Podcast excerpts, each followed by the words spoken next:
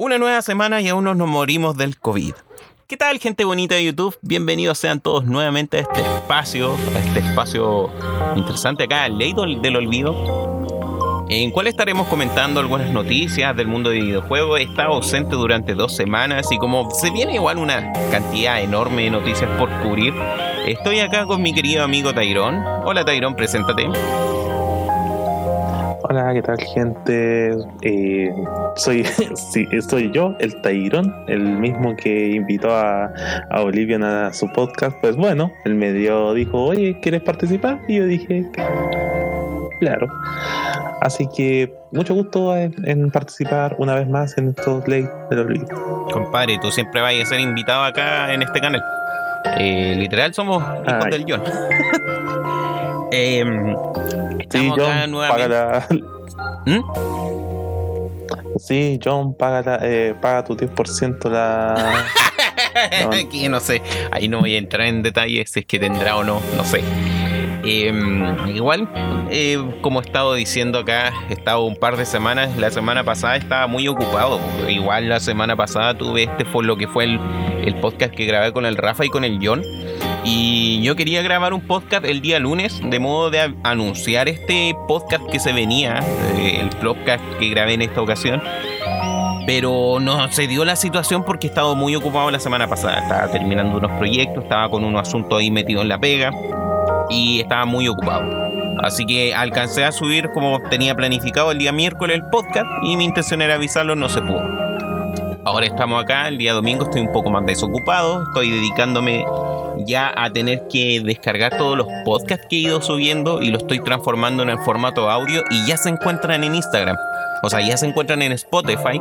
Si ustedes pueden ver en el link de abajo, pueden encontrar el link a Spotify para que puedan seguirme ahí. Una plataforma bastante cómoda para ir escuchando ya en su celular.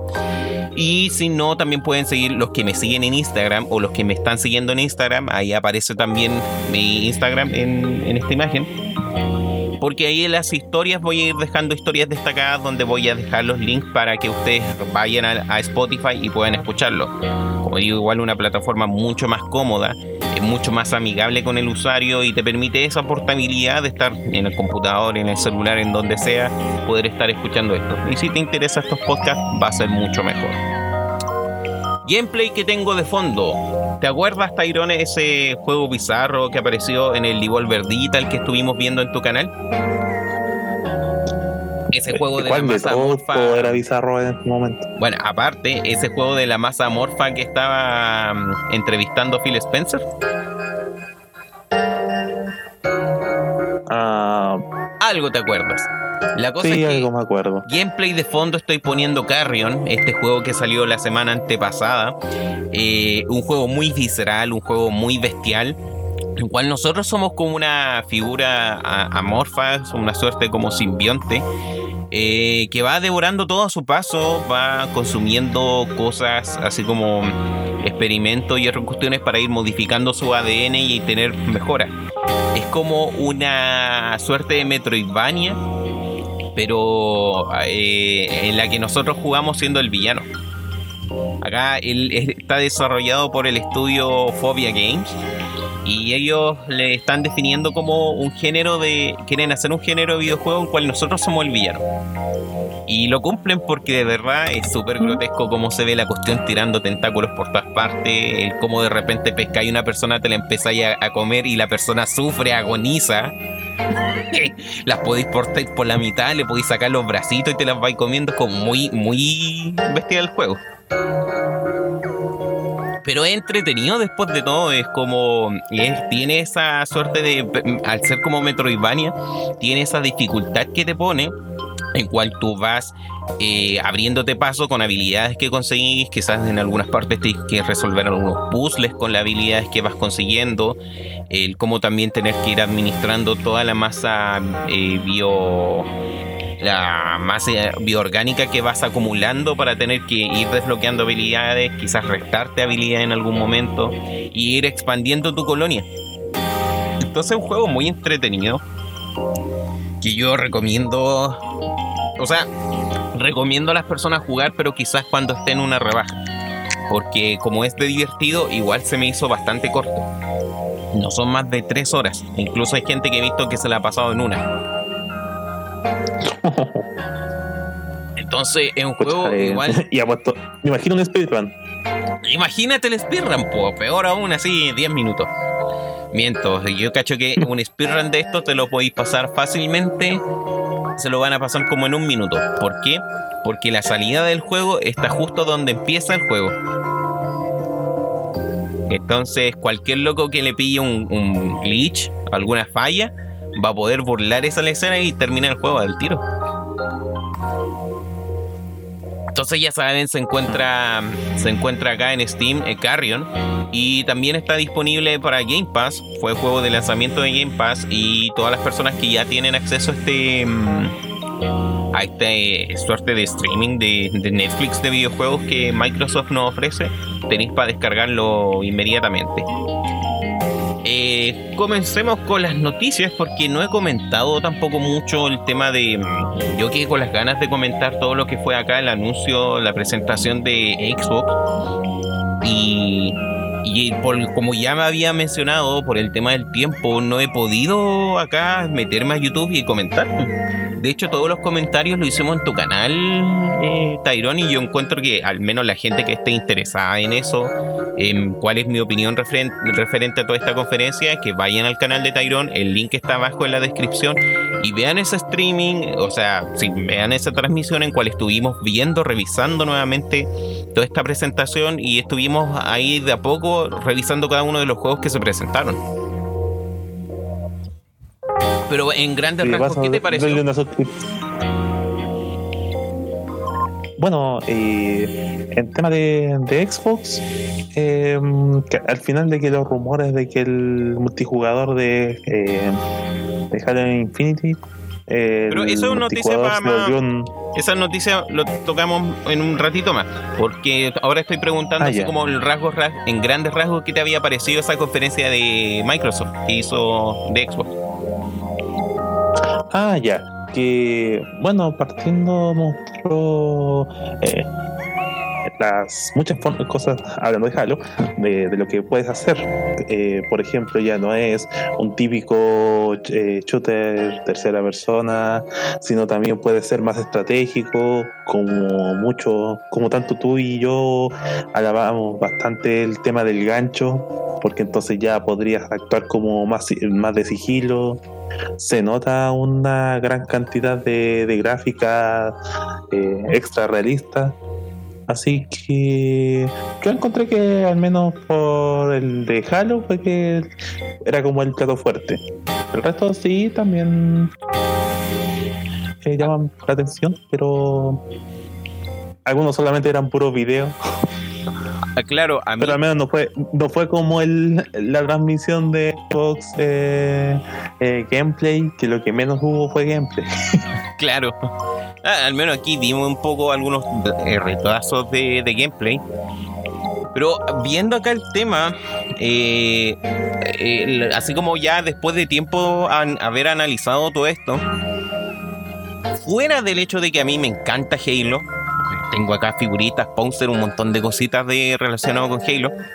Fuera de eso, no siento que hayan ofrecido algo fuerte con cual yo debería de convencerme con Xbox, fuera de lo que ocurre con Halo y al mismo tiempo fuera de lo que ocurre con Game Pass. Y claro, ya todos estos juegos van a estar disponibles en Game Pass y la mayoría de estos son exclusivas temporales. temporales. El que más yo me hypeé fue Stalker 2, pero porque Stalker fue como un shooter que en el 2006-2005 metió caleta de cosas que hoy en día los, los shooters de mundo abierto tienen. Una escena muy revolucionaria pasó un momento y que pasó a ser como un juego de nicho. Entonces me gustaría ver de que, claro, si se. Oh, porque la gente se hypeó caleta con este juego eh, quieren empezar a explorar, a descargar y jugar los, los Stalker y revisar qué onda. De hecho, Tyroncito podría jugarte el Stalker porque igual no es un juego tan pesado considerando que es como del 2004.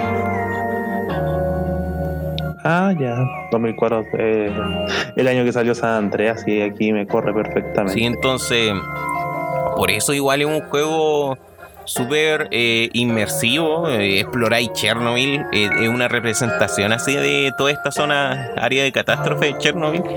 y veía así como ladrones que están buscando como ser armamento, experimentos biológicos y unas cuestiones que se llaman como anomalías que alteran la realidad y eh, es súper loco el juego. De hecho yo lo cacho más porque como que un amigo es muy rayado con el con el Stalker y él me muestra mods y cuestiones que han ido la misma comunidad desarrollando que son como súper locas sistemas de juego y cosas que le han agregado que cambian por completo la experiencia de juego.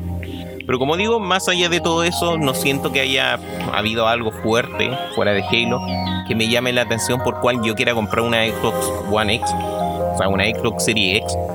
Entonces esto mismo a veces más me siento como con la necesidad de querer comprar una Play 5, porque al menos ellos van a tener exclusivas que quizá en un momento voy a querer yo jugar como está pasando ahora con el Ghost, el Ghost of Tsushima. Pero más allá de eso, no, no tengo razones como para querer comprar una Xbox. Bueno, igual yo tampoco he sido mucho, mucho de Xbox. O sea, yo sí lo más entre Nintendo y, y Sony. Alabado la PlayStation 2. Entonces está como el tema. Tampoco como que me, me da es como que me da era como para seguir corriendo, porque recuerdo que también hicimos hicimos varias transmisiones cuando se habla de, de comerciales de videojuegos. Y habían el de PlayStation 5 es así y había algunas cosas que sí me llaman la atención, pero pero insisto, si, si me quieren vender un juego, muéstrame más juego que video. Claro, eh, esto más de presentarte un gameplay que sea llamativo antes que nada. Ahora igual Halo Infinite, tocando acá el tema de lo que es Halo Infinite, ha estado igual en bastante controversia porque al menos el trailer que se presentó, el gameplay que se presentó, es un gameplay que igual, pese a que igual uno no, no todos se dan cuenta, pero igual tiene como un downgrade gráfico. Un downgrade gráfico que a comparación de otros títulos que se han presentado que van a salir para Xbox Series X, es muy notorio eh, la decadencia gráfica que va a tener Halo Infinite. Eh, y eso igual ha generado un cierto malestar en las, en las personas, en los videojugadores, porque, claro, pues como la nueva generación de consolas y no están presentando algo que aún conserva los gráficos de la actual generación. Pero es que ahí hay otro problema. Halo 5 va a ser multiconsola. O sea, Halo Infinity va a ser multiconsola. Entonces, ¿cómo vas a hacer un juego que, o sea, la limitancia del juego va a ser la actual Xbox One? Entonces no pueden hacer como cuestiones más realistas fuera de lo que está pensado para esta consola. Y más encima va a tener crossplay, por lo que tampoco se podrían dar el lujo de hacer una versión así como remasterizada para ambos títulos, para la versión de Serie X. E igual he estado viendo de que en algunos trailers se presenta de que hay algunos efectos que ya están corregidos. Si los mismos chicos de 343 Industries habían dicho de que el juego estaba, cuando hicieron esa demo, estaba en una fase muy beta. Y que esa demo la habían tenido lista como para principios de enero, pero como estaba ocurriendo toda la lecera del virus, la fueron postergando. No sé qué piensas al respecto. Bueno, igual yo no soy así tan apegado, yo solo juego dejar un par de veces y, y, seguro no eran modernos porque lo jugamos en los PC de la U, pero parece como que lo que más tratan de destacar el tema de los FPS, que ya no, que 60 FPS, ah, eso ya es el pasado. De hecho, el tema igual hay un, tema, un tema que le veo a, a favor, porque si bien es cierto, puedes eh, tomar en cuenta el asunto de lo. Si ya le haces un downgrade gráfico, no había excusa para que la versión de la consola más potente te ande a full 120 FPS. Igual uno a veces no nota la diferencia de los FPS, pero. Pero igual para los ojos más refinados hay gente que se molesta caleta cuando un juego baja de los 60 FPS. Y en alguna mm. experiencia, sobre todo los shooters que son mucho más inmersivos, es necesario una alta tasa de frames. Entonces, por lo mismo, eh, acá quieren apostar más por eso, sacrificar gráficos por rendimiento y que sea una experiencia que en todas consolas, en todas las consolas o plataformas tú podáis jugar. Porque esa es como la postura que quieren más poner en el caso de Halo. Que Halo es algo de todos. Algo que los jugadores de PC, que los jugadores de. Los jugadores de Xbox y los jugadores de Xbox Series X van a poder disfrutar. Y ahí también está el tema de la noticia en la que se está rumoreando, en la que ya ni siquiera un rumor se confirmó por parte de Xbox, es que Halo Infinite va a ser multijugador gratuito. Correcto. Al principio era prácticamente como rumor hasta que hasta que bueno creo que no también lo mencionaste en el video que grabamos que ya no tienes que comprar el juego de base sino eh, o sea no puedes jugar en modo historia pero sí puedes jugar en multijugador, multijugador gratuito. Y, y el multijugador de Halo es bastante entretenido. Ahora que no tenga las mismas cosas que ha tenido los últimos multijugadores de Halo pero es, bacán decir el multijugador. Eh, fue como de los primeros que metió los, los, vehículos. Tenéis todas las armas del pacto, de lo humano y que es muy loco todo. Entonces, eh, armarse a desmadre en auto, en Warhawks, en, en Banshee, eh, muy bacán eso. Así que ahora que les den esa facilidad a más personas para que se puedan meter a ser activos, esperemos que les vaya bien. Esperemos. Porque igual. Sí, porque así atraería mucho más personas, aunque sea el público casual, o gente que, no alcanza el dinero, o simplemente un, buen enganche para decir, oh, el multijugador está bastante bueno, el, el, modo de historia y el resto también debe serlo, así que sí, me convenció, lo voy a comprar. Igual, ¿para qué estamos con cosas? El Halo no es la franquicia, no es en la saga de juegos eh, es popular, pero no es muy querida por muchas personas. Entonces, igual la figura de jefe maestro genera cierto ruido a algunos jugadores. Pero por eso esperemos que le vaya bien. Igual mencionando lo que había ocurrido acá con los gráficos del juego, eh, salió mucho el meme de este gorila, de este grunt, eh, de este brute, el Craig. No sé si lo viste, el gorila ese con la cara fea. Me parece. Pero es, que, ah, o sea, si no hay si hay vivido en una piedra, es posible que no hayáis visto esto. Pero déjame mandarte la imagen. Pero es de este Brute, de estos enemigos que aparecen en Halo, pero como que tiene una cara muy así como inexpresiva. Lo más probable es que los haya visto quizás en algún meme o algo. Y por eso se hizo meme y le han agarrado caleta, le han hecho caleta de vida al mono. Eh, le han hecho caleta así Porque Generalmente me entero de las cosas también por memes. Le han hecho caleta de, de edit, mira ahí te lo dejé en Discord, está cargando. le han hecho caleta de edit, le han hecho caleta de referencia y cuestiones así, así que veces en la vida no te queda otra que aceptar un, downgrade. O hermanito, ¿quieres? Y visto esto, Microsoft, a los chicos de Xbox, sobre todo Phil Spencer, se tomaron esto con humor. no están como. No están así como alterados con, con, la gente y con todo lo que está ocurriendo acá en el juego. Y. Y los locos dijeron, ya, sí, bacán ya, perfecto, le vamos a poner Craig. y bautizaron acá a este Brute como Craig. Así que lo más probable es que vamos a ver merchandising de Craig, vamos a ver figuritas de Craig, vamos a ver un, montón de otras tantas cositas relacionadas con este personaje. Mira, aún, está cargando maldición. Ah, no, es que estoy subiendo acá otra cosita, así que va a tardar un poquito. Eh, vamos a ver así un montón de cosas relacionadas con este simpático personaje. Mira, ahí quedó en el Discord.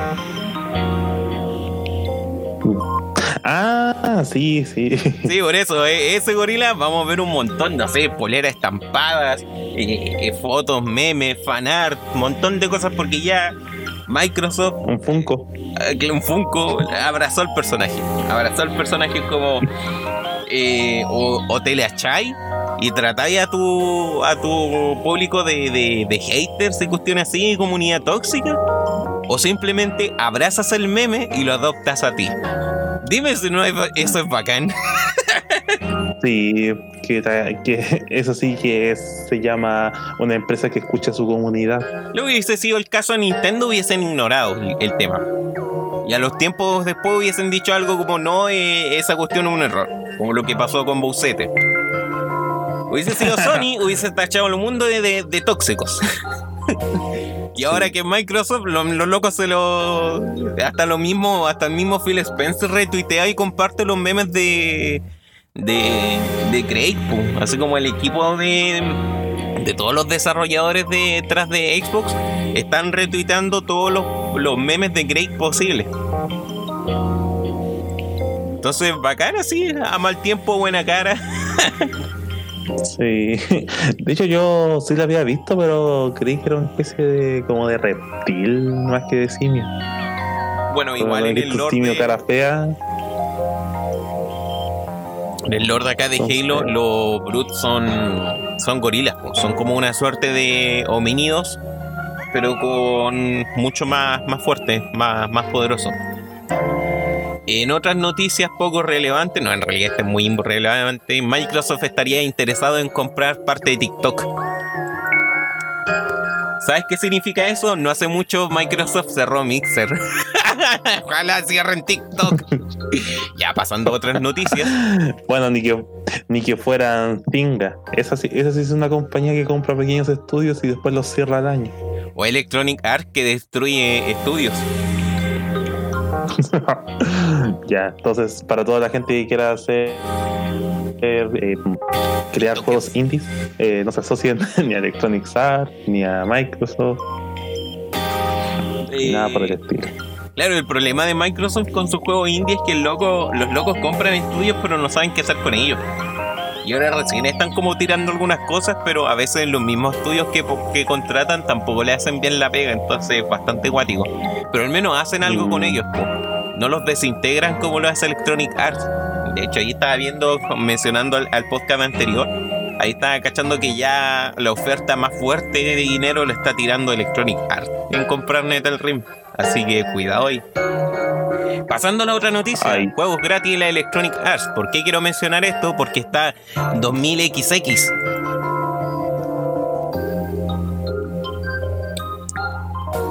¿No has jugado 2000XX?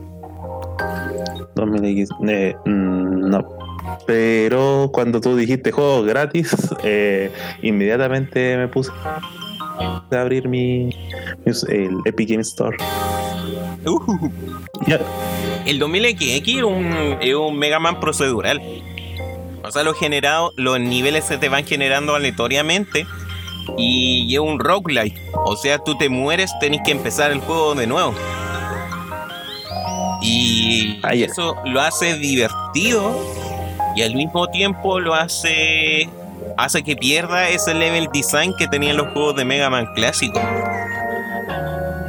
Entonces, es un juego. de hecho, sí, iba a decir que el, que el 2000XX decía, eh, te iba a decir que no, no lo capto, pero me recuerda mucho el dibujo a Mega Man. Eso es un Mega Man, eh, se juega con los Mega Man, Mega Man X, pero tiene ese tema de que el level design se pierde con el diseño procedural. Por eso es un juego entretenido porque es cooperativo. Podéis jugarlo en un jugador o dos jugadores simultáneos. Entonces una alternativa que si tenéis como amigos con quien jugarlo online, bueno, es muy entretenido pasarlo entre dos personas porque se arman unos desmadres. Eh, necesitáis en ocasiones tener coordinación para vencer a los jefes que si no tenéis coordinación es un desastre. Entretenido ahí cuando te empezáis a agarrar con otros, así como, dispárale, no, no le disparaste, ¿por qué no le disparaste? Hoy estaba cargando, me estaban atacando por este otro lado. Así que por eso es muy recomendable el 2000XX para jugarlos con amigos. Solo, no sé, igual discrepo un poco del juego. Y no la has jugado, ¿cierto? No, no, ahí tienes para descargarlo. Tampoco pide mucho. Sí. Sí, además, eh, si es como tú dijiste, tipo Mega Man, algo clásico y sobre todo se puede jugar cooperativo, porque, bueno, no sé si, no sé si vieron mi video eh, de los 10 juegos de NES de dos jugadores. Yo siempre he dicho que los juegos multijugador, cooperativos sobre todo, eh, los hace los juegos múltiples, multiplica por mil en la entretención pero lamentablemente por la situación actual entonces me hace extrañar eso y nunca he tenido algo así como algún juego que no sea tan que no tenga tantos requisitos porque yo digo oye descarga del StarCraft 2 juguemos y me dicen no no me corre StarCraft 2 pero si es este uno más sencillo plataformero yo creo que sería una buena forma de eh, comunicarme con las personas que generalmente juego multiplayer de hecho, eso mismo iba a comentar. Tu video encontré súper bacán el video que sacaste de la NES. Eh, a veces es súper bueno recomendar juegos antiguos, sobre todo en tiempos de ahora, en cual quizás necesitamos alguna entretención cooperativa. No sé, igual hay emuladores que te permiten. ¡Oh, Oblivion promocionando la emulación! ¿Cómo es eso? Eh, te permiten jugar multijugador. Así que por eso, cabros, pasen a ver el canal del Tyrone. Siguiendo con las noticias. ¿Y por qué ese croma no se hizo gratis? Siguiendo acá con las noticias. Esto igual ya lo tocamos en tu último video random, por lo que no me quiero profundizar tanto tampoco en esto. Pero StarCraft 2 celebra los 10 años que ha tenido este juego, sacando nuevo contenido.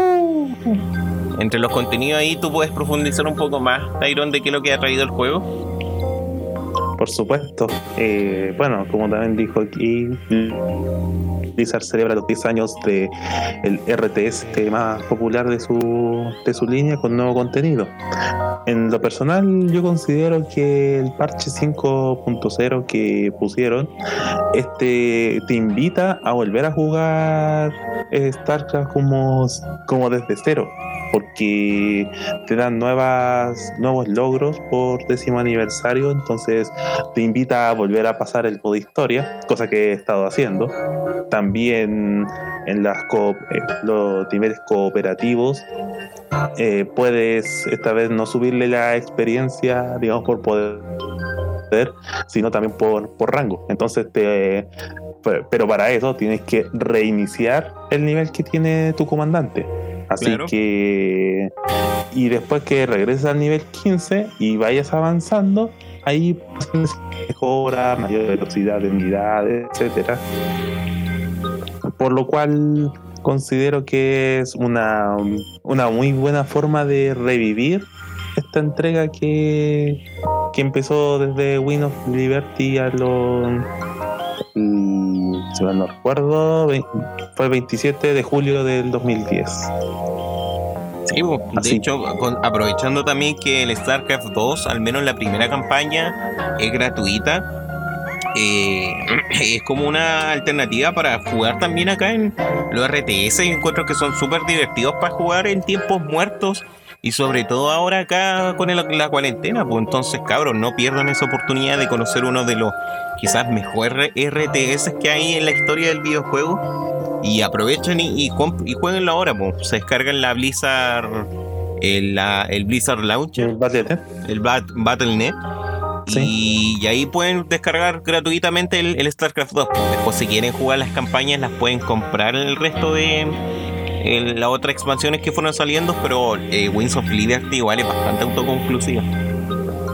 Sí, tiene demasiadas cosas bastante buenas. Tiene también ciertas características que no tenía eh, los otros dos, los otros dos episodios y también los capítulos de Nova, el cual tú puedes decidir qué hacer en ciertas misiones. Claro, tener esas como opciones múltiples. igual eso lo profundizamos también más en tu podcast, así que para, ir, para que los cabros pasen y si tienen tiempo libre puedan escucharlo. Eh, algo que igual no comentamos, ¿cachai? Así lo emocionante que fue para mí ver comerciales de StarCraft en la televisión chilena. Oh, yo, yo no he visto. Bueno, ¿fue por cable? No, en la televisión abierta. En Chilevisión, en la red creo que hasta en TVN aparecían comerciales de StarCraft 2. Oh, no, yo no. Yo únicamente por apuro diario. De hecho, me acuerdo una vez que estaba en, tercero o cuarto medio y teníamos que hacer un trabajo eh, bastante estúpido con papel de diario. Y en uno, uno de mis compañeros traje, eh, tenía la noticia de, de, Star, eh, de que se confirma que, que va a salir StarCraft 2 en el próximo año. Y yo dije, no, no lo rompas. Y dije, ya, eh, me voy a quedar con esto. Y dijo, ¿y por qué? ¿Qué tiene esta noticia? ¿Y qué tiene? ¿Cómo que qué tiene? ¿Nunca has jugado StarCraft? Y me dijo que no. Ah, ya, no lo entendería. De hecho, me acuerdo que en, el, en, un diario La Tercera también pegaba una hoja guardada que había una en una hoja grande así, así al final, casi al final del diario, está Jim Raynor, entra en la lucha de StarCraft el 27 de junio. Me acuerdo que la primera vez que me enteré así del StarCraft 2 fue el, 2000, el 2007. Porque me acuerdo que en, en, noviembre del 2006 se presentó el primer tráiler. Ese en cual se ve que están armando a Tychus. Ah, sí. Y, buena frase el de Taikus, el de ya era hora. Hell, it's about time. Eh, y claro, entonces yo, yo ya empecé a, tener ese como contacto con el internet de manera más activa, los ciber, gracias a los ciber y esas cosas, en el 2017. Y ahí vi, así como que me acuerdo que la primera cosa que vi fue el trailer de StarCraft 2. Y bueno, se veía muy bacana, así como, oh, no. De hecho, hasta el día de hoy me pongo a pensar lo emocionante que es ver cómo armaban un marín espacial, un marín Terran, y con esa musiquita de tan, tan. y yo me dije a mí mismo, eh, con razón se tardan en salir de las barracas. De hecho, creo que el tiempo en cual arman al marín, el, el mismo de crear un, un humano, pero con velocidad de juego normal. Oh, ese, detalle ah, no, me lo sabía. Entonces ahí te presentan como el, todo el sistema de ensamblaje. Pues te lo vais soltando el pucho así. Hell, this is about time. Pues sí que era, sí que era tiempo, si el StarCraft 1 desde el a mediados de los 90. Claro, pues el, StarCraft 1 del, del 97, si no me equivoco, 98. Entonces, sí, por ahí. casi, casi 10 años que no había salido un juego de StarCraft. No sé, por eso, oh, loco, pero sé igual me están dando ganas de jugar StarCraft. ya eh, toda la gente, igual como lo dije en mi podcast, eh, que tengan usuario en StarCraft, eh, dejen en los comentarios usuarios y los agrego para echarnos unas partidas. Claro, y su cuenta Battle.net y ahí armamos la, la grande. Ah, pues cacho que voy a hacer una vez ahí, vamos a hacer una, una partida juntos. Sí, ahí la vamos a, a streamear en vivo. Siguiendo con las noticias. Sekiro Shadow Die Ties tendrá un upgrade gratuito y un estilo modo, y un modo de estilo Boss Rush. El Sekiro, el Sekiro tengo un video acá en cual hablo del juego, en cual eh, igual se me pareció un poco fácil. Oh, ay, lo libra acá! Oh, Gamer Pro! el Sekiro se, se me hizo un juego que fue como modo fácil. Eh, avancé hasta casi un poco más allá de la mitad del juego en New Game Plus. Es el juego de Front Software que menos tiempo le he dedicado, pero puta que lo disfruté en su momento. Un juego que me que, que estoy cachando que ahora que me estoy dando un poco más de tiempo libre, voy a ver si es que puedo echarle una run rápida, poder jugarlo así un ratito y ver qué onda esta nueva actualización. Porque entre las cosas que se le actualiza estaría un modo que se llamaría eh, Reflection of Strange, el cual te permite revisar así los, los ídolos em, los ídolos que habían alrededor del juego, como estos lugares donde tú te respawneas, te puedes curar. Y los ídolos que hay donde había los jefes, eh, podéis volver a pelear con ellos. Y bacán igual eso les que podáis volver a vencer los jefes porque con eso te vais perfeccionando y podéis practicar. Más encima, después tiene este otro modo que se llama Gauntlet of Strange, el cual te permite hacer un boss rush. El enfrentarte a todos los jefes así. así de una, pum. Entonces vais, vencía el primero, después el segundo, sucesivamente hasta ver a dónde llegáis. Y a mí, es como el versus boss de Kirby's Adventure. Claro, en la arena de Kirby's Adventure, esos son los boss rush. Entonces tenemos este modo en cual a medida que nosotros vamos avanzando y consiguiendo puntos, podemos ir desbloqueando también vestimentas. Pues he visto igual hay unos trajes de shinobi, unos trajes de samurai, unos trajes de samurai blindado, de sombras negras que aparecen en el juego también, que igual le da esa como rejugabilidad para probar ese modo.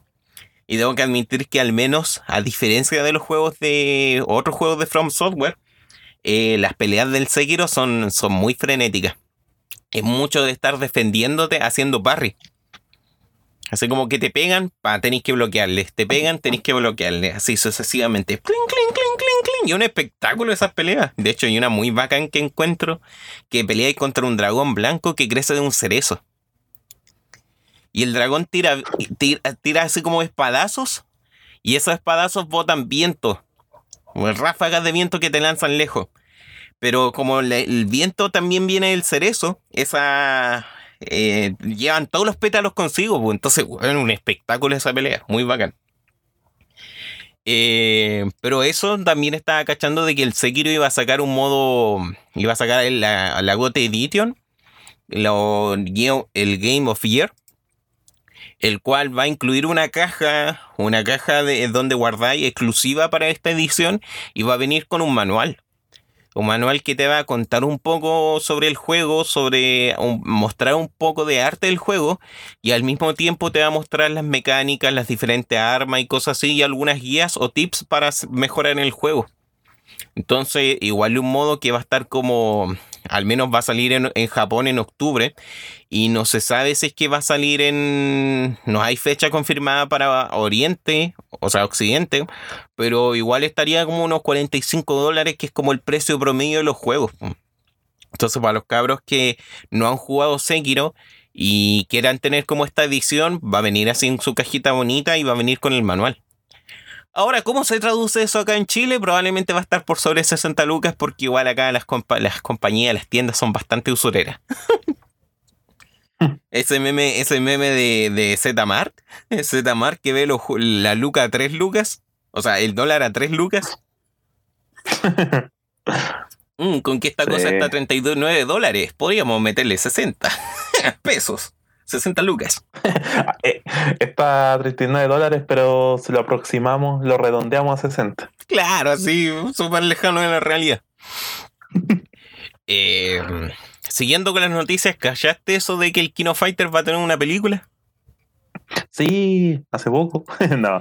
Eh, me enteré sobre películas de, de que vengan de videojuegos y me sorprendió porque leí The King of Fighters, dije, esa palabra hace mucho que no la he escuchado. Pero al menos lo que vi en el tráiler se veía bastante interesante. Pero ¿cachai que el tráiler te dice que matan a Kyo Kusanagi? No, no es cierto. Es imposible. Dice eso al final el cabrón chico al, acá este loco al Yorismo vamos, no pueden hacer la gran eh, Final Destiny 4 que en los trailers mostraron cómo morían todos los personajes. Puede que, puede que igual, no sé, puede que ahí se salve algo, pero estaba cachando que igual iba a tomar como el contexto de lo que fue la saga de los Orochi en el 96. Porque el personaje que se ve ahí entrando al al templo de los Kusanagi era el, el y el Goenitz era como este general que estaba experimentando con la sangre demoníaca. Entonces puede que por ahí vaya un poco la cosa. Me llama igual la atención ver, pero se va a tirar para 2022. Bueno, igual con el tema de. con la situación actual, eh, es, normal de que todas las cosas la estén, como dicen en buen chileno, la estén pateando para más a futuro.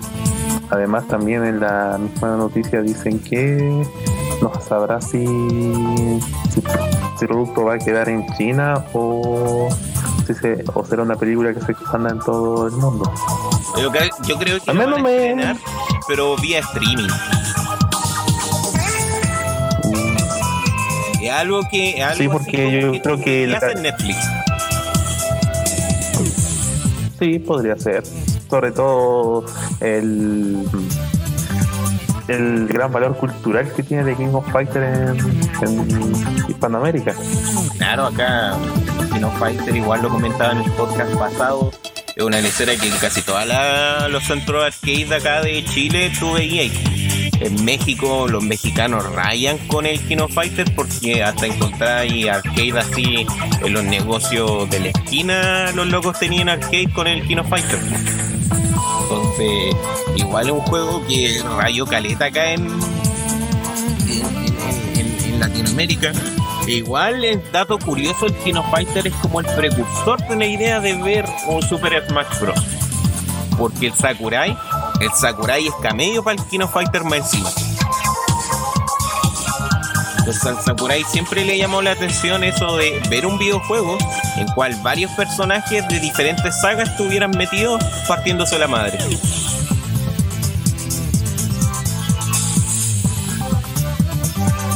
Tayloncito. Tayloncito is dead. Ah, Taylon murió. Bueno, siguiendo acá con el programa, hablando de películas de videojuegos, la secuela de Sonic ya estaría con fecha de lanzamiento, ya tendría una fecha establecida y esta podría ser el 8 de abril del 2022. Igual otra película que se va para 2022 y entendible porque al ser una suerte de live action, igual deben quedárselos pautar los tiempos para tener que grabar la escena con los grabados, los. Entonces es, una película que, claro, va a tardar acá un tiempo, pero esperemos de que esta cosa de la pandemia pase para grabar todo lo que es necesario para grabar con los actores. Ya el resto se puede hacer con CGI. Al menos ya tendríamos confirmado la participación de Tiles dentro del juego, o sea, de la película, y veríamos nuevamente a este querido personaje azul dentro de la dentro del cine y espero que igual corrijan varias cosas de que el primer juego, al menos en el primer juego no me gustó. O sea, de la primera película no me gustó cómo llevaron a cabo. Entonces habría que ver. Tyroncito, ¿estás ahí? Eh, espero que sí. Ahora sí. Ahora te escucho, ahora te escucho. Estaba hablando de. Ah, metiendo al, tiro ahí el tema. De eh, Sonic. De la película de Sonic, porque igual se da para el 8 de abril del 2022.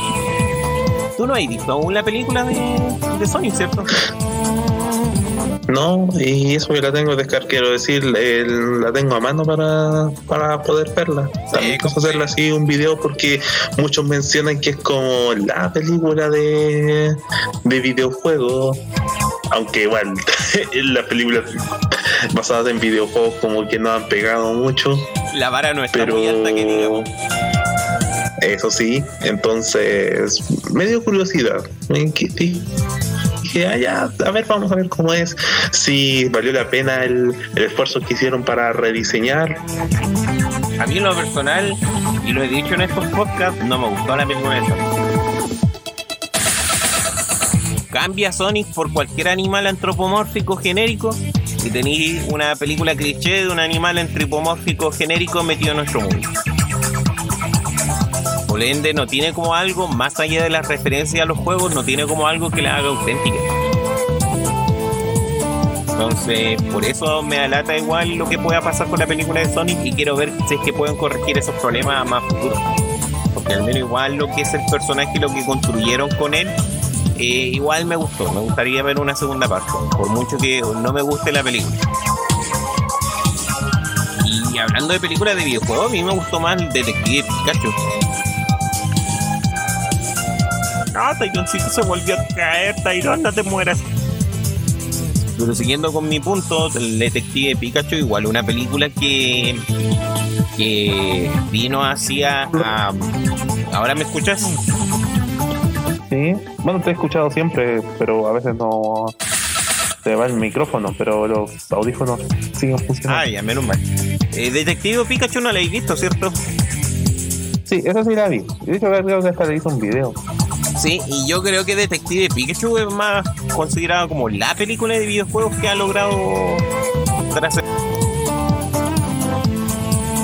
Bueno, eso sí, aunque igual ayudó para no, como he comentado en el video, eh, fue hecho una, una película hecha para la, gente que, que está familiarizado con Pokémon. no hicieron, no, hacen como las otras películas que hacen, por ejemplo, literalmente, casi literalmente explican a la audiencia que es un Pokémon. No, aquí tengo un cubo y si usted no sabe lo que es, entonces retírese de la, sala de O al menos las explicaciones que te dan son súper cortas. Hay exposiciones, pero no te toman todo el tiempo en querer meterte o aprovechan momentos muertos de la película para meterte exposición de cosas. Entonces, por eso siento que la película acá de la película, o no vi algo y me estoy pasando rollos mentales muy horribles. Eh, la película de, Pikachu, Detective Pikachu, es una película que igual mete caleta de, de cosas, es una trama interesante, es una trama de misterio en cual tú estás siempre pendiente de en realidad quién es el culpable y cosas así, y ver cómo van resolviendo este misterio. Y que más encima, más allá de ser una historia entretenida, tiene caleta de referencia a los juegos. Tiene caleta, no sé, de repente, ¿cachai? Póster así, Arceus, eh, Latios, eh, Rayquaza, eh, Zekrom, creo que también salía por ahí así como referencia. Había un café también que el café era como una mención a Spoint, a Clefire y cosas así. Entonces, eran así. Si ya a ti te gusta el mundo de Pokémon, más vaya a disfrutar de esa película. También otra cosa que yo siempre he sido un poco reacio al tema de películas basadas en videojuegos es que cuando lo vuelven un poco más realista, entre comillas, entonces como que pierde la esencia, como en el caso de Super Mario Bros. Pero bueno, es, realista entre comillas, pero eh, y no quitarlos de ese mundo fantástico de donde vienen. Entonces, igual como yo está un poco escéptico. Además, eh, dije también ver los Pokémon digitalizados en vez de como más caricaturesco, eh, como más 2D como que no le ayudarían, pero a, decir verdad yo considero que los diseños de los Pokémon fueron eh, hermosos. Como que se podía ver como un animal, por ejemplo, Bulbasaur, puedo ver ahí una, eh, una lagartija y con, su, con sus hojas, entonces como que no desentonaban, además como había dicho, eh, que Pikachu también hacía el tema de que, quitarle la parte como fantástica del mundo Pokémon, hacerlo más realista y aún así lo lograron hacer bien. Yo, claro, habían diseños de Pokémon que, claro, no me convencen del todo, pero habían otros que encontraba que estaban muy bacanes y lo que me gusta de cómo insertaron los Pokémon dentro del mundo, haciendo que todos vivan en armonía. Algo que igual se comenta caleta en los juegos. El hecho que no sé, pues en una parte tenía ahí un ludicolo que servía así como trago. Eh, tenías como a un Octadine, este como pulpito así, sirviendo eh, comida también. Y que todos funcionaban en, en, ese ámbito. De hecho, si hacen una segunda entrega, ojalá la hagan de eh, como eliminando el equipo Rocket, porque también mostraron como el bajo mundo de las peleas clandestinas entre Pokémon y esas cosas. Claro, pues, entonces igual Pokémon tiene hay cosas con cuales se podía explorar. Y si bien la película, el juego, o sea, la película se aleja bastante del juego, siguen haciendo algo que sea una película de misterio, de algo que tenías que resolver. Y le meten más encima al legendario, probablemente más prostituido de toda la saga, que Mewtwo. Pero en fin. Pasando con las noticias, Steam evitaría de que compre juegos en otras regiones con una nueva restricción que van a poner, que es restringir todo el tema de los usos de VPN, el cual van a poder así como ir viendo de dónde viene la procedencia de quién juega, o sea, de dónde se realiza la compra con la verificación de dónde viene esa tarjeta. Entonces ahí están haciendo como todo un sistema para poder limitar eso, pero es que por una parte, esa noticia me genera ruido, porque ya hoy en día el comprar videojuegos igual te está volviendo muy caro. Se está volviendo súper caro y no es un lujo cual todos queramos acceder. Entonces, entre prefiero esta opción antes que optar por piratería. Pero por otra parte, entiendo Steam, porque weón, en algunas, en algunas ocasiones, en algunas regiones, los juegos te salen súper baratos. Así como una lecera que gasta a, a, 40 lucas. Onda, tú después compráis esas 40 lucas, las pasáis de dólar y después a dólar, no sé, pues la compráis en Uganda y en Uganda te sale 5 lucas. Sobre todo lo que ha pasado. El, ¿Mm? En Horizon Zero Dawn, eh, Zero Dawn Ese mismo en Steam, decir. Sí, el precio del juego, digamos, eh, comparándolo en el lugar más barato con el lugar más caro. En el lugar más caro es, casi cuatro veces el precio de, la, parte más barata. Entonces, por eso, así como en Argentina, sobre todo, pasa eso, que de repente tienen como unas caídas de los dólares súper cuática. Entonces, los precios online, así, eh, el peso argentino a dólar eh, es súper tentativo. Ahí están todos los locos metiéndole bien. De hecho, también es peligroso esta lecera porque cachado, hay caleta de locos que en ocasiones venden códigos de juego. Venden códigos que igual y se hacen el negocio en el cual te empiezan a vender códigos más baratos, eh, pero porque también están aprovechando de este problema.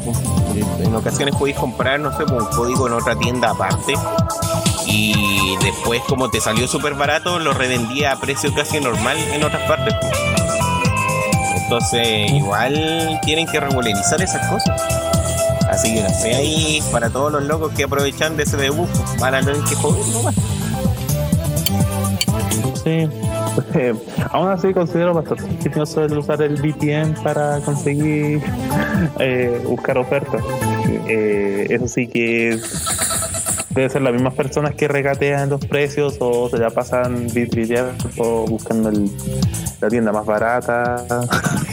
Ahora pasaron a, a ser ciber eh, regateadores.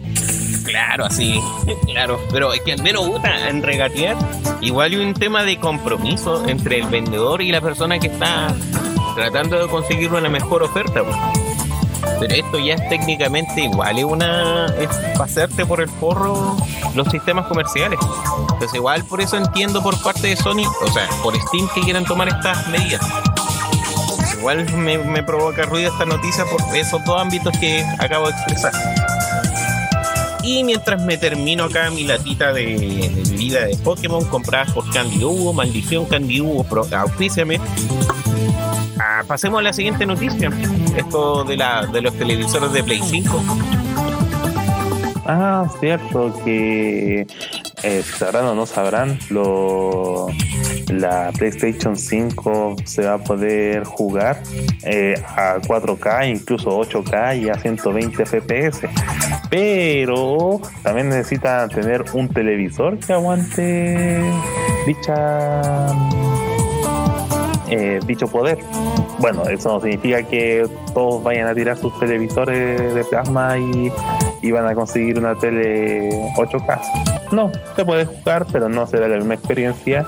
Así que Sony no solamente te proporciona una consola y juegos para jugarlos a 4K y 120 FPS, sino también promociona sus televisores y hace un negocio redondo. Claro, el tema aquí de los televisores 4K que tienen 8 el los televisores 4K que ofrecen acá en Sony eh, vienen con un sello que sería Ready to PlayStation. Eh, el tema este, igual una cosa que nosotros vemos de cierta manera así como, oh, usureros que te vendan ciertas cosas, pero igual no estamos olvidando de que para el momento de la generación de Xbox 360 y PlayStation 3, al caleta de gente tuvo que empezar a comprar televisores LED de 42 pulgadas de Full HD porque no sacáis nada tener una consola de última generación y jugarlo en un televisor STR, CRT digo. Sí, eh, yo jugué en uno de esos televisores eh, pequeños, el, San Andreas, y no, no es lo mismo.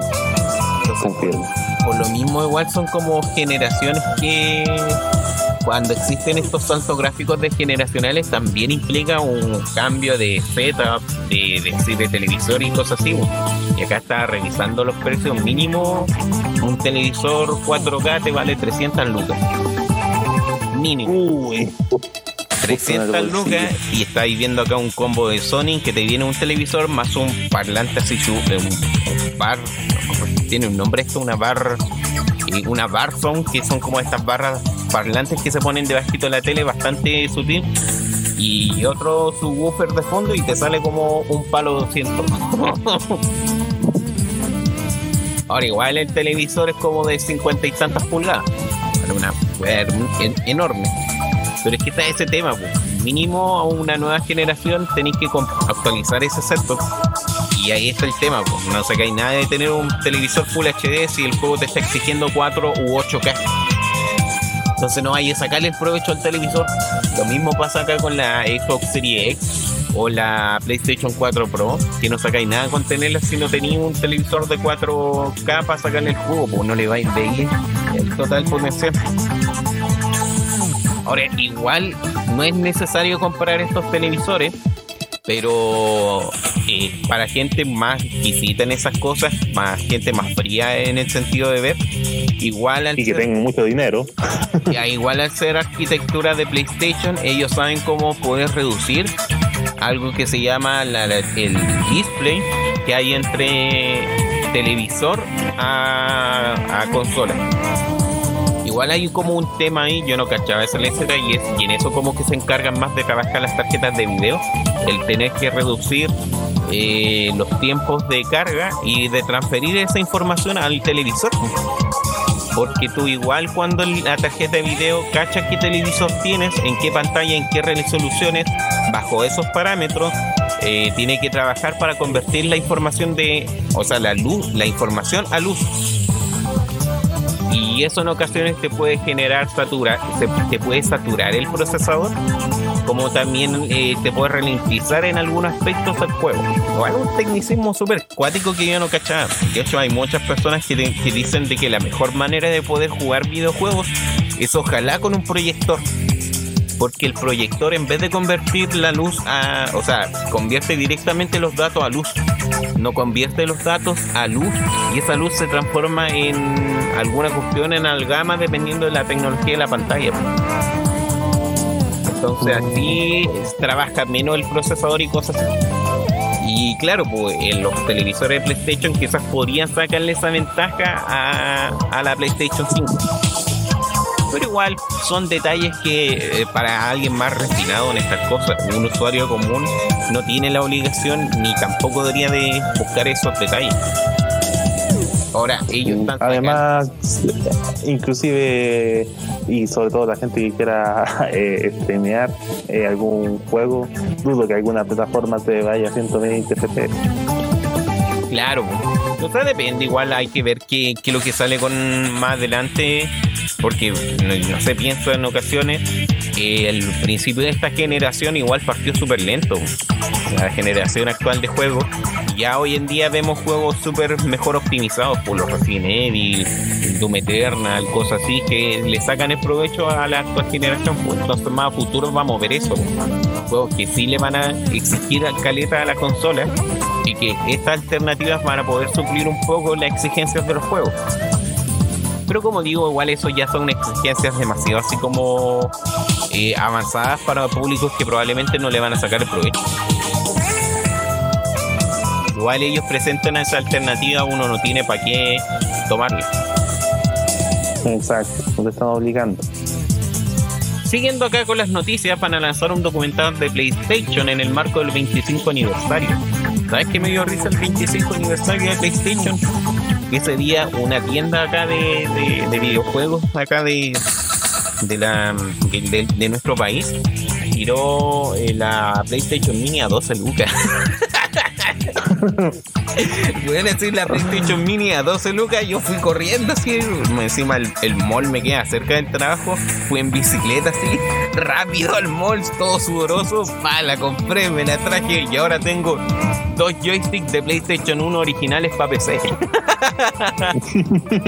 y juego mejor los Y un, y un delicioso y un gran pizza papel para y es tan grande porque igual es chiquito, porque es chiquito en comparación a la PC1 que aún conservo acá.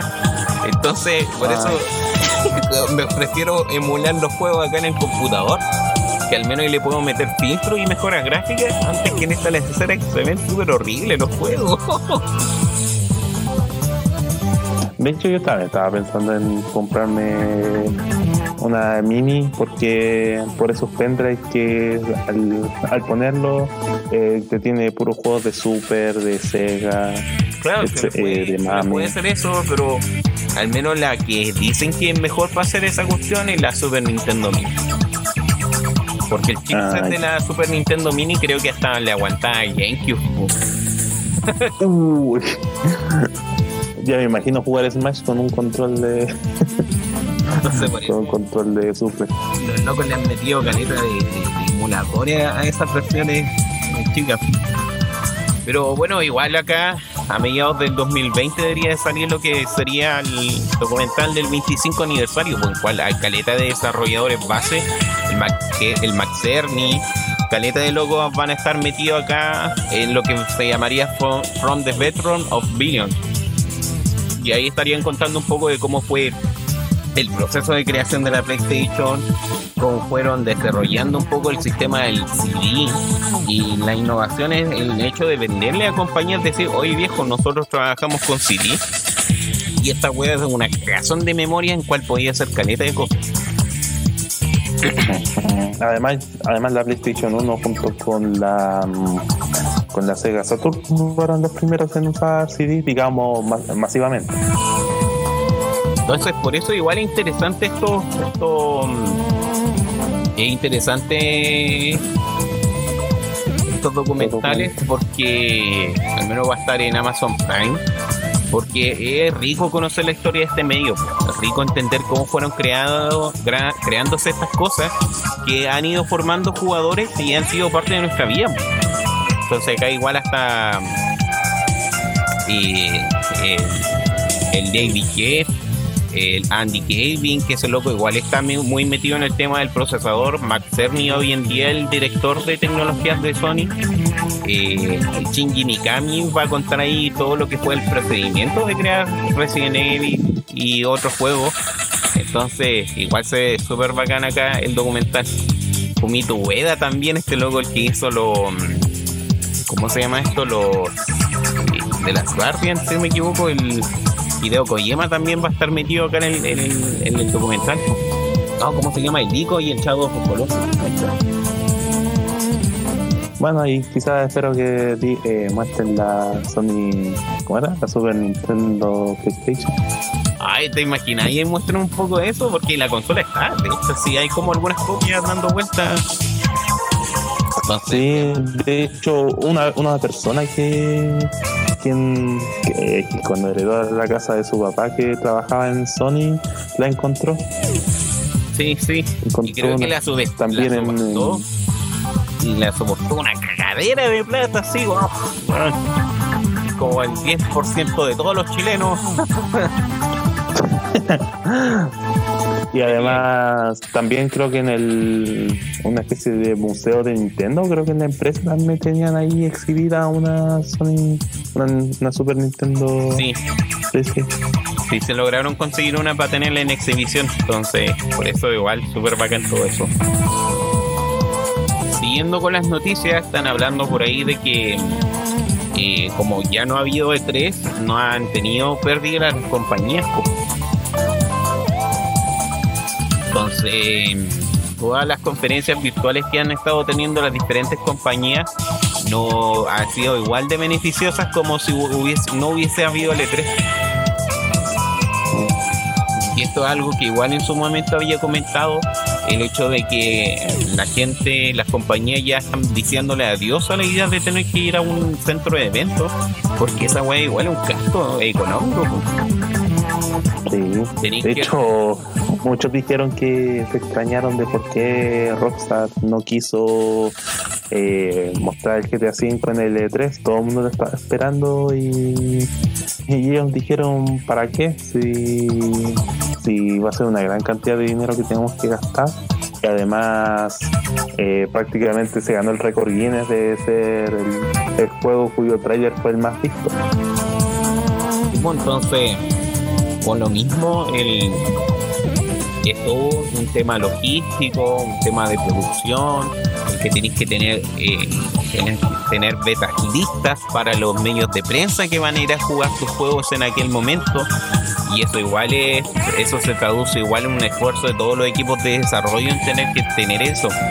Igual en ocasiones está todas esas cuestiones de que nosotros vemos tráiler en los juegos, de las presentaciones y cosas así, pero a veces los que juegan los mismos medios de prensa, muchas ocasiones tienen como tienen primeros vistazos de gameplay del juego pues, y cosas que no se nos muestran a nosotros.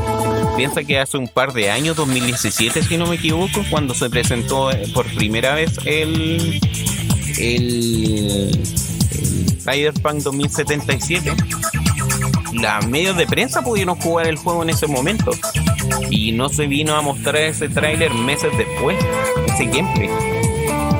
Entonces, igual eso ocurre con caleta de otros juegos que ya los medios de prensa que pueden ir a ese evento pueden probarlo, pero nosotros nos mostraron el trailer. De hecho, me acuerdo una eh, en cierta página de, también de videojuegos eh, hicieron, eh, hicieron una reseña de Last of Us 2, eh, los cuales también pudieron jugarlo antes de tiempo, pero eso sí, no podían subir su reseña hasta que haya salido el juego. Claro, entonces está todo eso de los, las copias de prensa y cosas así, que los medios de prensa tienen esas facilidades y sobre todo cuando van a estos eventos pueden disfrutar de los juegos de mucho, con mucha antelación. Así que eh, eso igual como digo se traduce en un esfuerzo de los equipos de desarrollo de tener eh, que tener en esas fechas listas, en estos siempre 10, 4 de junio, las primeras semanas de junio, tener estos juegos para estar ahí. Igual un tema de coordinación, de, diseño industrial, de stand y cosas así, que un esfuerzo que le, termina pasando la cuenta en ocasiones a muchas compañías. Así que si ahora tienen al menos la, alternativa de hacer las cosas como un stream o algo así, igual bacán, pues. pero en el fondo igual me alata porque, no sé, a mí igual me gusta eso de la experiencia de ir a un, E3. Siempre me ha llamado la atención el, poder ir a un E3. veamos cómo muta el evento después del COVID. Veamos qué es lo que van a hacer. También podría hacer eso. Podría ser de que el E3 eh, empiece también a, renovarse, a, buscar una alternativa para que las, empresas todavía quieran invertir en, ese evento. Piensa que en, en Inglaterra, eh, o sea, en Alemania, si no me en Alemania ocurre la Gamescom por ahí por agosto, septiembre, no me acuerdo, pero uno de esos meses. Y la Gamescom más se centra en los desarrolladores. Van las compañías en ocasiones a presentar juegos exclusivamente en, esa, en, esa, en ese evento de videojuegos. Pero el foco central del evento se trata de que vayan algunos equipos de desarrollo, desarrolladores, vayan un montón de personas a a comentar un poco cómo es el proceso de desarrollo del juego, a dar algunos tips o a explorar algunos temas. Lo hace casi como un seminario. Un seminario del desarrollo de videojuegos. Un seminario sobre videojuegos. Entonces le da ese estatus un poco más alto porque tú vas a conocer más de esta industria. Y eso igual lo hace una experiencia súper gratificante para todos los medios de prensa o invitados que pueden ir a costearse un viaje a Alemania a conocer la Gamescom. Entonces, por eso el encuentro muy bacán lo que al menos eso hacen.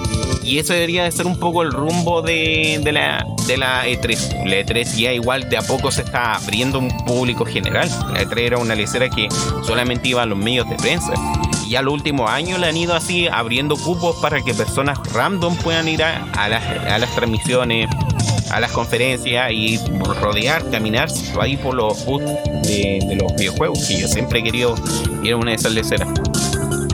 Pero como digo, vamos a ver qué nos trae el próximo año. Quizás ni siquiera estemos vivos porque va a salir Godzilla.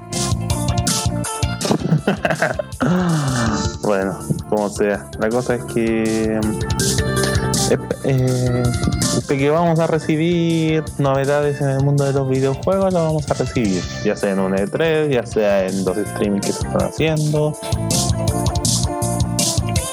Pero bueno, siguiendo con las noticias, no puedo, no puedo terminar julio, o sea, no voy a terminar julio, no puedo terminar julio sin antes hablar una última cosa de Ghosty, Ghosty, Ghosty of Tsushima, Ghosty una talla interna acá.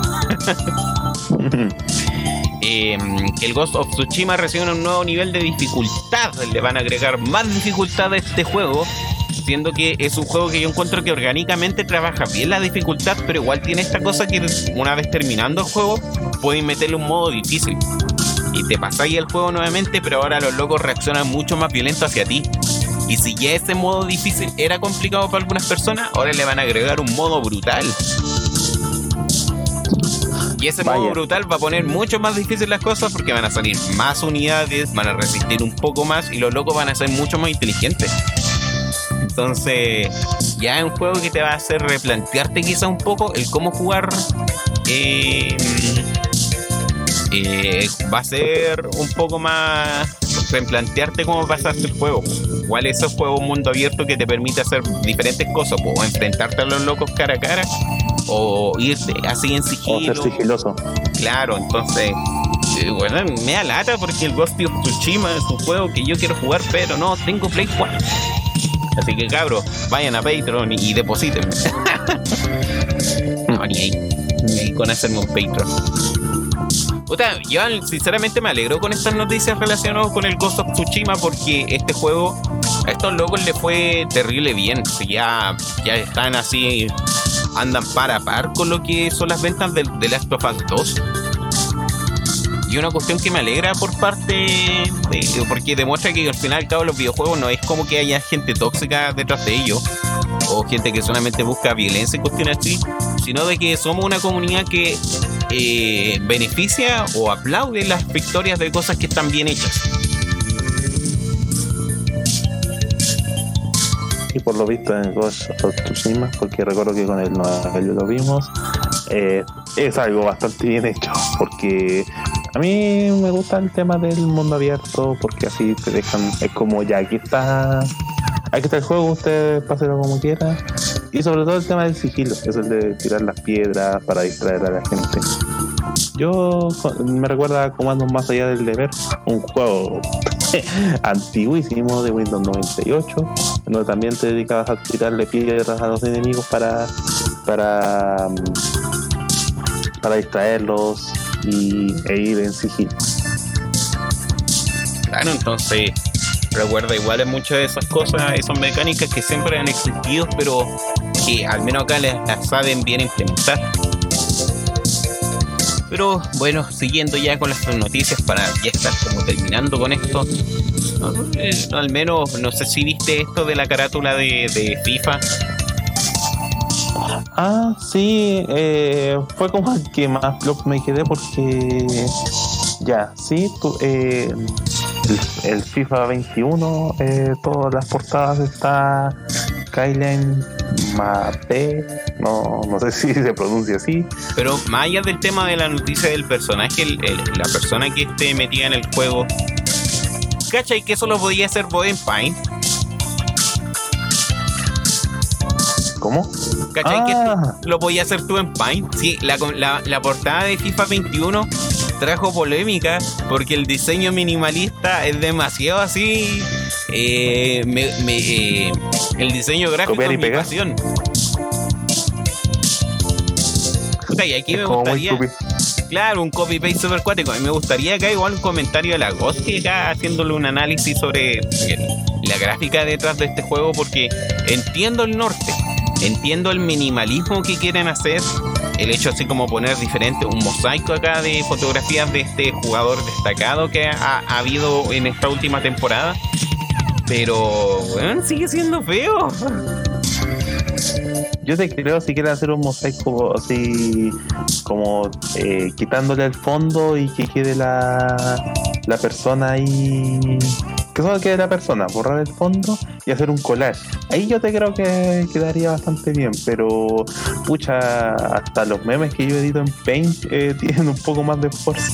No, pues súper fea esta cuestión. me indigna un poco. Por eso te digo, entiendo cuál es el objetivo, el propósito que quieren hacer esto, pero no le viene. No, no le va. igual me de hecho, parecerían como eso. Yo, eh, cuando lo vi, de hecho, yo pensé que, a ver, había polémica porque apareció esta persona pero ahora que vi las portadas, parecen como esos típicos juegos piratas que venden en las ferias. Claro, esto es un 9999 Ronaldinho el por uno.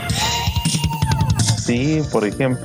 O, por ejemplo, los GTA falsos de San Andreas, GTA Tarzán, GTA Batman.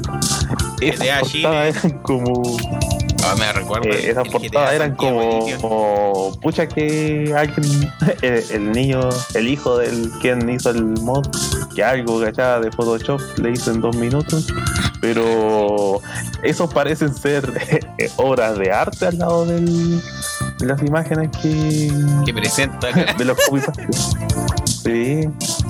Oh, qué horrible, no sé.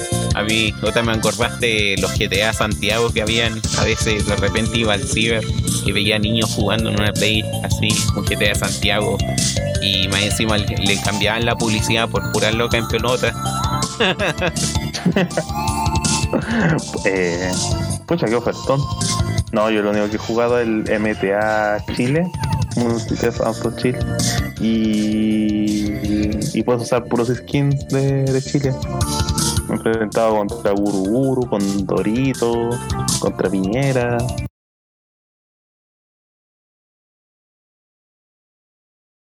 El del John. el Johncito. Para ir finalizando, ¿te enteraste sobre las filtraciones que ha ocurrido para para la Nintendo, que ha, ocurrido en Nintendo? Sí, bueno, era, lo habíamos comentado en el otro podcast que, de, eh, de la misma fuente que dijo que en julio iba a haber un Nintendo Direct Mini. También afirma que va a haberlo uno Pero no me refiero a esas filtraciones esas filtraciones de Nintendo Direct sino de que literal hackearon a Nintendo y le robaron 1,9 terabytes de datos, en cual hay un montón de programación de juegos, hay un montón... espera, ¿por qué cambió este video? Eh, hay un montón de programación de videos, hay un montón de, de programación y cosas relacionadas con betas, con archivos antiguos de, Bueno, están saliendo caletas de cosas. No sé si te enteraste sobre el asunto de que Luigi sí era real. Ah, ahí viene el meme del Luigi que iba a haber un Super Luigi 64. Sí, porque técnicamente encontraron los datos y los archivos de que Luigi sí iba a aparecer en Mario en Mario 64. Entonces, eh, hay un tema ético detrás de esto, porque la eh, está todo el tema ético de que para obtener esas cosas tuvieron que hackear a Nintendo igual el hecho de robar la información es un crimen, es un delito. Entonces igual es un tema complejo el referirse a estas cosas porque eh, estaríamos apoyando una práctica que no es del todo segura. Estaríamos igual normalizando, oh, normalizando eh, algo que no es, es del todo, del todo... Eh, ah, ¿por qué pasó no es, todo, de todo ético, no es, eso no es moral. ético. No es moral meterse en los códigos ajenos. Además, quizás, eh, imagínate si, imagínate más bien si, si, si tuvieran eh, si, hubieran filtrado y hubieran obtenido eh, todo un juego nuevo de Mario y lo divulgan, entonces ahí quedó la sorpresa. Es que ahí, ahí están de a poquito surgiendo algunas cosas. Pero el tema es que entre esos datos también hay, hay, pues, hay direcciones IP, hay, hay datos de computadores de equipo, incluso datos personales de miembros trabajadores de Nintendo. Entonces ya hay rosa con unas aristas medias sensibles complicadas referente a todo esto. Entonces es cuático igual esta situación por todo el riesgo que compone y, y nosotros ya cachamos acá cómo puede funcionar Nintendo. Esto va a ser una cacería de personas que anden sacando esto y se los van a ver en tribunales súper cuáticos. Va a ser súper venga lo que venga después de esto. Pero no podemos quitar el hecho de que como conocimiento de videojuegos igual estamos conocimiento, conociendo caletas de detalles que, bueno, son súper bacanes. Cacha que se lanzó un prototipo de una E3 del 95, del 96 si no me equivoco, de una demo de Mario 64 que se presentó solamente a accionistas, en cual ni siquiera tiene la voz de Charlie, ¿cómo que se llama el actor? Bueno, el actor de voz de Mario. Y es como una voz super Entonces, igual lo que me gusta es como una manera para que estemos todos contentos.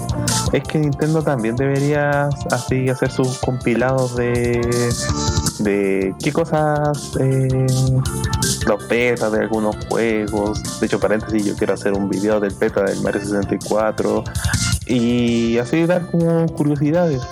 Y así y porque, como tú me habías dicho, los skins de mm, o los modelos beta de Pokémon Diamante y Perla. mismo. Que Luis iba a estar presente y, e iba a estar en.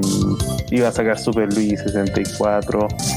Eh, esos serían son datos bastante interesantes que para la gente entender como nosotros eh, nos daría gusto saberlo. Y cuando digo gusto de saberlo no significa que me dio gusto que los hayan hackeado, no. Eh, claro, es un gusto porque igual la comunidad en cierto sentido lo está tomando bien. Hay, hay caleta de fanart de las versiones beta de los Pokémon. He visto caleta de fanart, no sé, por pues, el Garchomp este que iba a ser como medio naranjo, o el Arceus, que el Arceus pasa a ser como una forma éterea súper fea. Ok. Pero, por ejemplo, cuando ocurrió la, la filtración del, de la segunda generación de Pokémon, eso no ocurrió nada de, escándalo. O sea, creo que igual Nintendo anda detrás de los responsables. Ve ahí dejé un link donde aparecen las filtraciones de los Pokémon últimos. El... Entonces están los no, no sé, andan detrás de eso, pero igual fue curioso enterarse de todas esas cosas. Fue como bacán ver que prácticamente iba a ser un proyecto mucho más ambicioso esta, el, el Pokémon Yoto.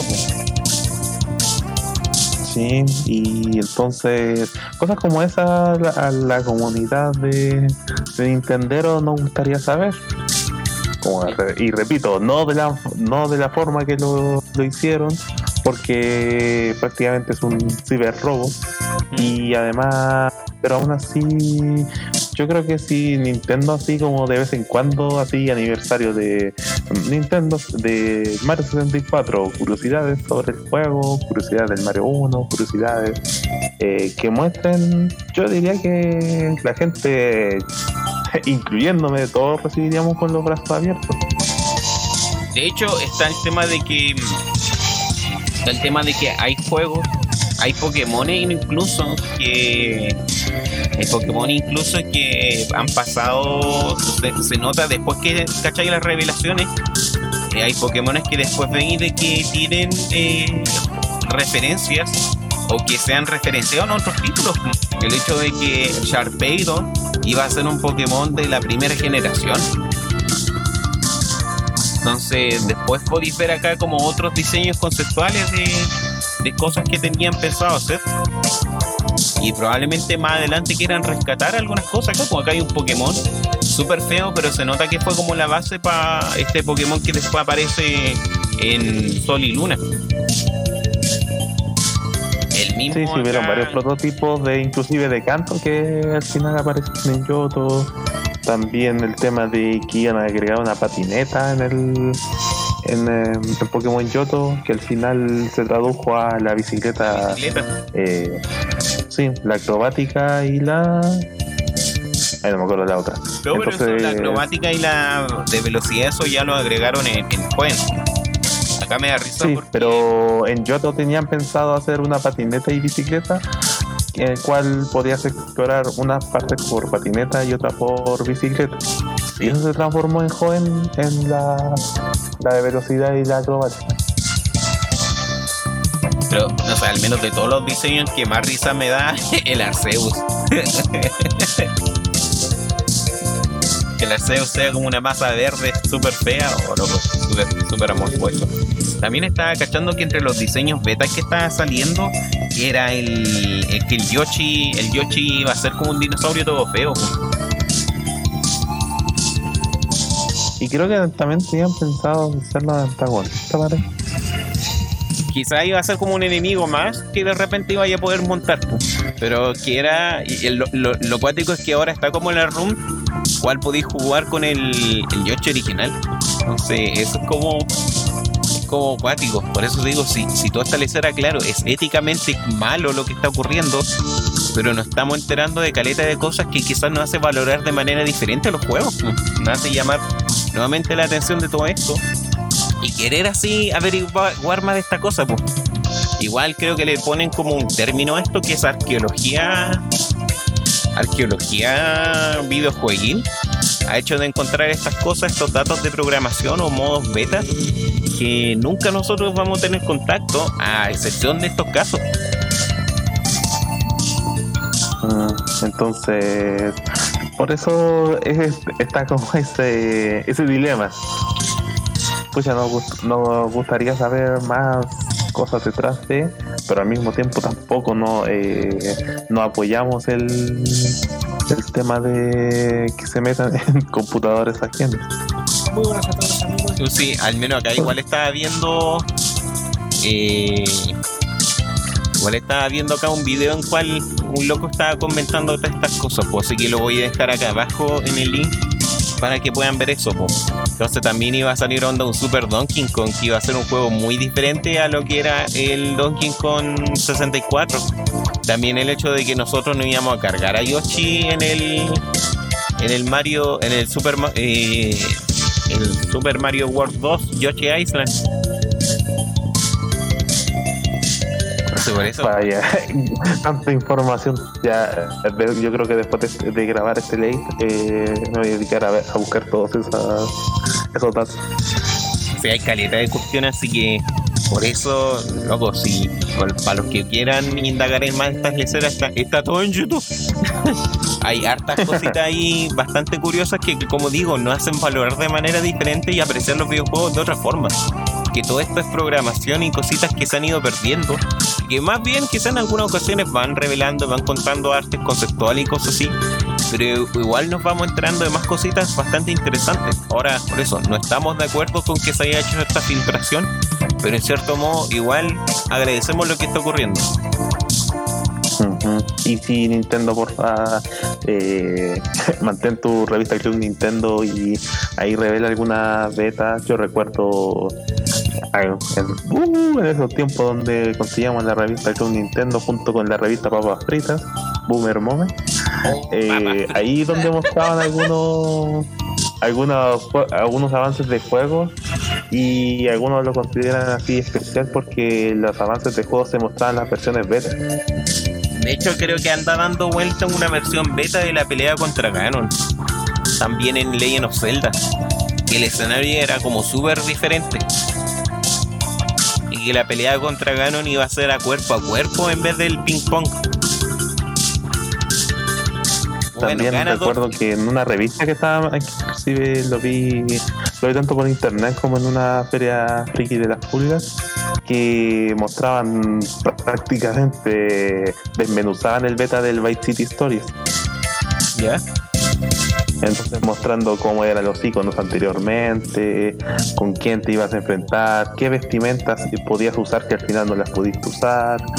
Y pero aún así no revelaron el, el mugroso final de porque al final terminas en un en la azotea de un edificio con dos cuerpos y tanto en la beta como en el tráiler se muestran tres cuerpos y nunca se reveló quién era esa tercera persona. Por esos son datillos que probablemente consiguiendo esos códigos fuentes y cosas así, se pueden hacer mejor. O sea, se podría averiguar todos esos detalles. De hecho, igual hablando ya, para ir finalizando igual con todo esto, eh, uno de los riesgos que hay detrás de todo eso, el hecho de que consigan los códigos fuentes. con el código fuente tú ya puedes reprogramar prácticamente un juego nuevamente. Con una de las filtraciones masivas que se hizo hace un tiempo atrás, pudieron portear Mario Bros. a, a, PC. Y, una, y lo bacán que tiene el Mario 64 para PC es que como es un juego súper antiguo, hasta en un Windows 95 te lo corre. Entonces, eh, eso también, eso, de hecho eso mismo te iba a decir, el tema de cuando se filtró el, código base del 64, sacaron inmediatamente el poder jugarlo, de hecho lo tengo aquí en, el, en mi computador porque Nintendo también hizo un, eh, un barrido masivo y, tiró todos los links. Yo creo que Nintendo ahí se va a ingeniar para para pillar a todos los, hackers. ¿Recuerden lo que hizo con las 3DS? Que, que, sacó Pokémon Sol y Luna solo en Japón e iba a sacar más tarde en otros países. Así que detectaron a todos los que tenían el Pokémon Sol y Luna en, sus 3DS que no estuviesen en Japón y se las bloquearon y quedaron solamente. Y ahora solo sirven como un ladrillo más. De hecho, a mí me da risa porque claro, el, la room de Sol y Luna había aparecido una semana antes de del lanzamiento del juego y yo había descargado la room y estaba jugando el juego antes que todo. Era glorioso sigo ah, estoy jugando este juego culero feo. Y literal me aburrió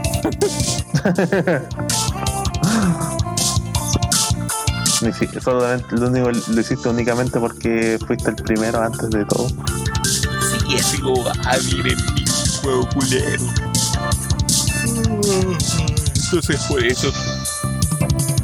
Pero bueno, igual como está el código fuente, estaba cachando que igual habían locos que estaban trabajando en querer portear algunos shooters de 64 a pasarlos a PC con compatibilidad con mouse. Entonces quizás podríamos ver, no sé, el GoldenEye, GoldenEye con mouse.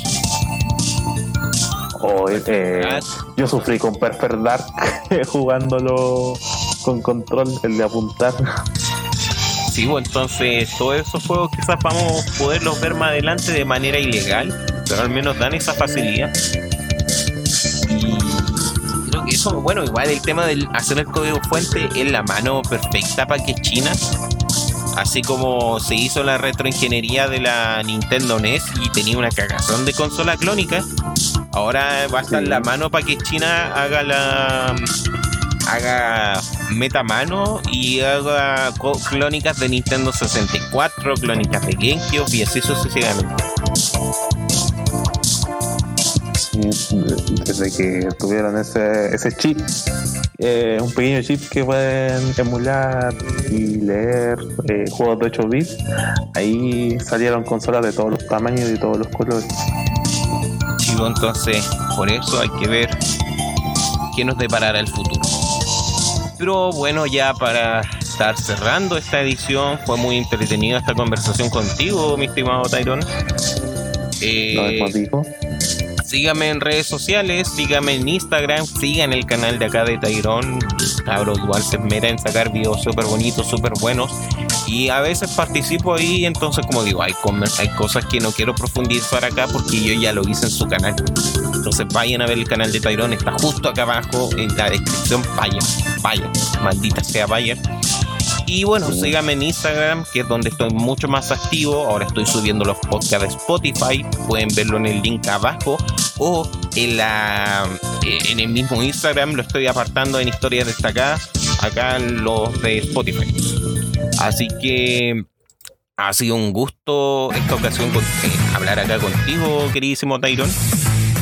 Mm, el gusto ha sido mío haber sido invitado y al menos no metiste, más de 15 minutos de anticipación. Sí, sí, la, la, última vez fue así como, oye, eh, eh ¿queréis grabar? Ah, bueno. Ah, bueno, eh, ¿cuándo empezamos? En 15 minutos. En 15 minutos. Ah, chale. Y bueno, voy a ver si eh, también la gente que se quiera suscribir, por favor háganlo. Estoy tratando de hacer una meta de hacer un, un video semanal, que, eh, independiente de los videos random, pero pucha que... Y editar, como lo estábamos conversando el otro día, editar es un trabajo laborioso. Y eso, por eso, igual como el tener un canal de YouTube, te hace valorar de otra manera el trabajo de los youtubers. Hay locos que de partida te caen súper mal, pero después de que analizáis bien su contenido, es como, bueno, igual le he metido pega en esto. Así que ya saben muchachos, muchas gracias por llegar a este punto y nos estaríamos viendo la próxima semana en este querido espacio conocido como el Ley del Olvido. Hasta la próxima, adiós. Bye bye.